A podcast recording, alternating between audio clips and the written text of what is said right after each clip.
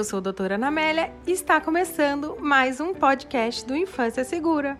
Então, gente, eu tô aqui hoje com a doutora Sabrina. A doutora Sabrina é nefrologista pediátrica, formada pela Universidade, pela USP, né, pela Universidade de São Paulo. Sim. Então, eu trouxe ela aqui para esclarecer uma dúvida muito comum de todas as mães, que é o desfraude e aquele famoso xixi na cama. Vamos falar desses dois Sim. temas hoje. É um tema bem polêmico, porque as mães ficam de cabelo em pé porque é muito cansativo. Ai, não aguento mais trocar a roupa de cama dessa criança, né? É, é difícil. Ah, então vamos, vamos aproveitar a doutora Sabrina, que é especialista, para tirar algumas dicas, né? Sim. então deixa eu perguntar. Primeiro, eu queria esclarecer o que, que uma nefrologista pediátrica faz. Tá, a nefrologia é quem cuida das doenças do rim e vias urinárias, tá? No meu caso, eu sou pediátrica, então eu tenho formação como pediatra, eu fiz a a residência em pediatria e depois eu fiz a especialização, que é a área de atuação dentro da pediatria, que é a nefrologia, que é a doença de rins e vias urinárias. Então, crianças que têm problemas de rim ou do parto xixi, eu falo que é xixi e afins, entendeu? Ai, é com a gente, é isso. A gente trabalha junto, então eu chamei ela aqui para falar, porque eu vejo que muitas mães têm muita dificuldade nessa época do desfraude, Sim. né? Porque a criança. Quando que é a época ideal para a mãe começar a tentar? Existe uma idade? Existe um sintoma? Existe a idade que não deve fazer o desfraude, que é antes dos dois anos. Eu vejo que as mães às vezes têm aquela pressa, sabe, por ai, meu filho é espertinho, mostrar que o filho é esperto que desfraudou com um ano e meio. Não. Uhum. A criança ainda tem que, tem que ter os marcos do desenvolvimento dela bem ok, então andar, sentar, tudo bem, bem certinho uhum. e ir mostrando aos poucos que ela já está tendo desejo de fazer xixi. E aí o desfraude sempre começa do dia e depois da noite. E do cocô pro xixi. Como assim? Então, primeiro ela vai falar, sentir a vontade do desfraude do cocô. Então, uhum. ela vai começar a se mostrar que ela tá com vontade de evacuar, ir para um cantinho, aí os pais vão ficar, hum, acho que na hora do cocô eu posso já levar para um piniquinho ou levar no, no vaso. E aí depois do xixi. Uhum. E aí tem a questão do desfraude do xixi. Mas em torno dos dois anos. Só que aí tem crianças que tão, estão com três anos e não desfraudaram. E aí os pais ficam, mas doutora, será que não tá tarde? Eu falo que cada criança tem seu tempo. Tem criança que vai se fraudar com dois anos, outra com dois anos e meio, outra com três, outra com três e meio. Tudo vai depender do ritmo dela. E não o pai ficar comparando um uhum, filho com o outro. Uhum. Que tem isso, ah, um desfraudou com dois, Sim. acha que o outro também tem que ser com dois. E não Sim. necessariamente. O meu primo foi com um aninho, é, né? Exato. E meu tá atrasado. E, Mas tem alguma idade que passa do normal? Que não, já era pra ter desfraudado e não desfraudou? Cinco anos. Sim, então, assim, tá. entre cinco e seis anos. Tanto não diurno quanto noturno? Noturno, isso. Uhum. Não desfraudou defraudou, pera lá, tem que procurar o um especialista uhum. para ver se tem alguma coisa. Pode ser o quê? Só uma enurese, que a gente chama, que é o xixi na cama, monossintomático, é não monossintomático, ou seja, só, só o xixi na cama puro, que aí pode ser vários fatores, né? Uhum. Ou pode ser o não mono, que é, tem algum é, tem alguma outra coisa, que seria o quê?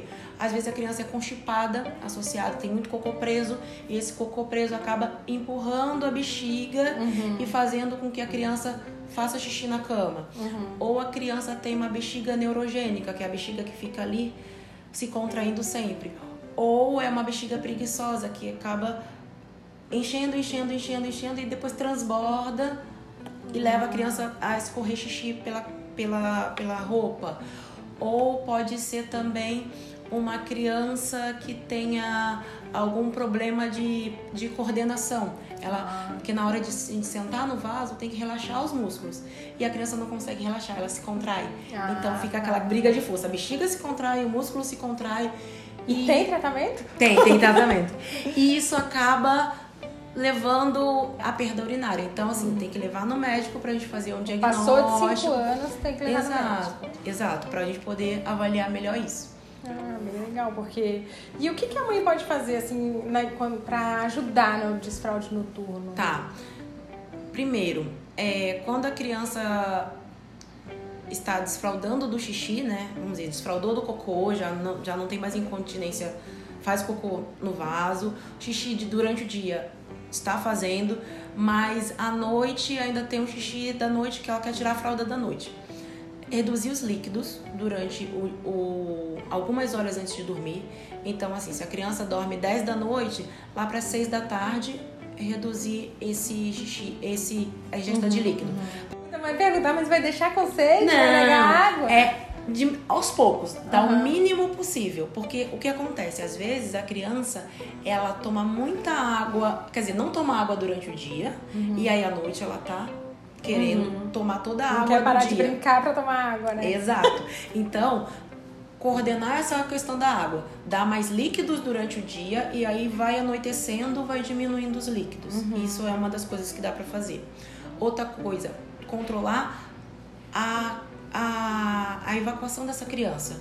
Criança não pode ter cocô de bolinha, aquele cocô de cabritinho. Cocô de cabritinho é péssimo, é muito ruim.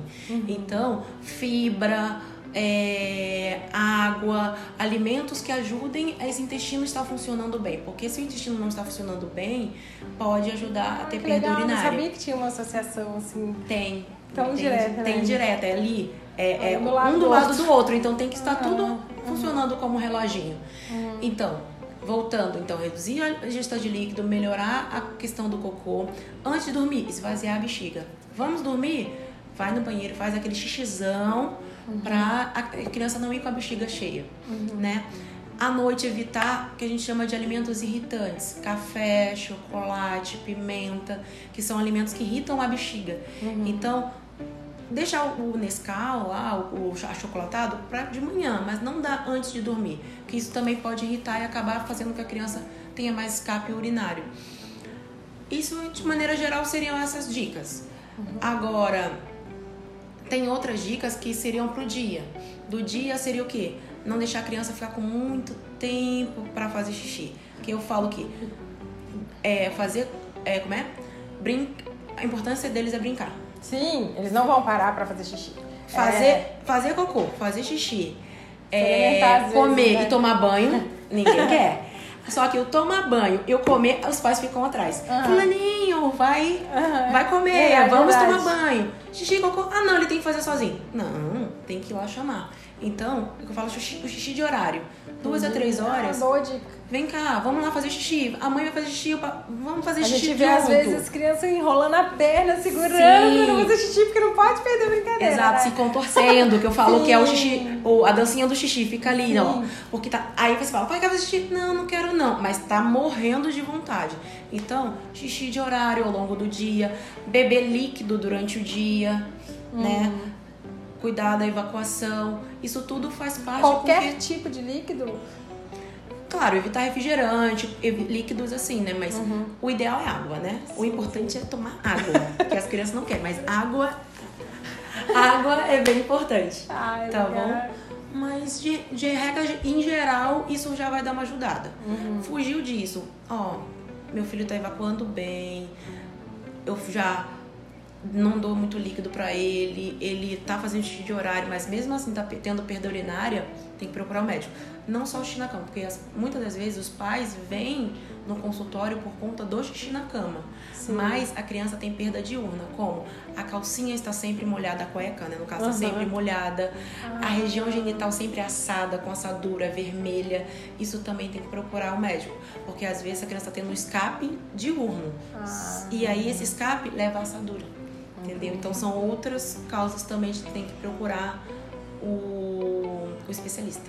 Ai, que legal. É Entendeu? boa, boa dica, que eu acho que toda mãe passa naquela dúvida na hora de Sim. tirar a fralda, né? Exato. E a última coisa que eu queria te perguntar que se a criança prolongar muito o uso da fralda, que consequência que pode ter pra ela? Na- Porque eu, tô brincando, mas eu já atendi paciente de 14 anos. Sim.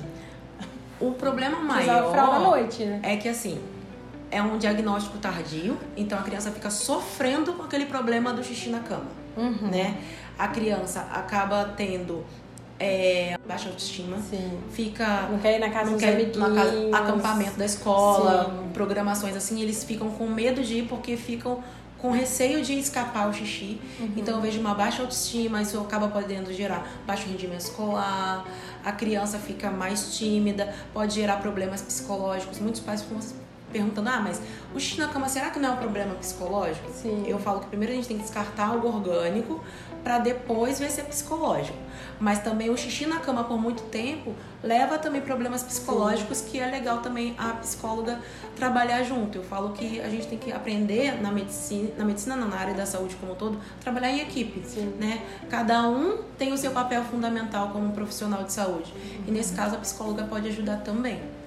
É tá? é que bom, mas é bem bom saber essas dicas porque é, a gente tem muita gente também que nem sabia que existia um especialista em urina, né? Sim, é bem isso. Como você diz, urina e afins, o nefrologista pediátrico e acaba, vai, vai pulando de médico em médico. médico. Eu acho que tem doenças e tem quadros que tem que ser com especialista mesmo. Uhum. E é sempre bom poder contar com você. E foi muito legal esclarecer essas dicas aqui para o pessoal. Obrigada, viu? Obrigada a você. Obrigada pelo convite.